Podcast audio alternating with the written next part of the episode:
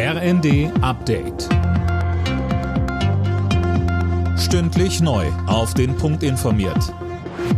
Ich bin Dirk Jostes. Nach einem russischen Angriff auf einen Bahnhof im Zentrum der Ukraine ist die Zahl der Toten auf über 20 gestiegen.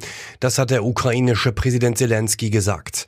Die deutsche Außenministerin Baerbock erklärte unterdessen im ZDF, sie sehe in möglichen Friedensgesprächen mit Russland aktuell keinen Sinn. Deswegen können wir in dieser Situation, wo man von russischer Seite noch nicht mal dazu bereit ist, über humanitäre Korridore wirklich umfänglich zu verhandeln, können wir derzeit vor allen Dingen mit Waffenlieferungen die Ukraine unterstützen. Damit Deutschland gut durch Herbst und Winter kommt, soll mehr Energie gespart werden. Das Kabinett hat dazu mehrere Maßnahmen beschlossen.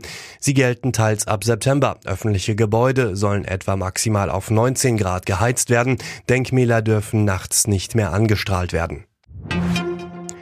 Die Bundesregierung hat neue Corona-Maßnahmen auf den Weg gebracht. Im Kern sehen sie eine FFP2-Maskenpflicht im Fernverkehr und in Flugzeugen und in Kliniken und Pflegeheimen darüber hinaus eine Testpflicht vor.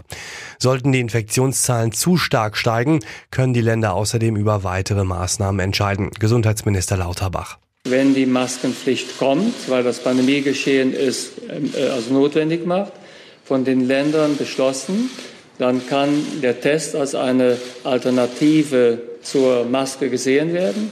Die Länder können es aber auch ermöglichen, dass stattdessen eine frische Impfung oder eine frische Genesung gilt.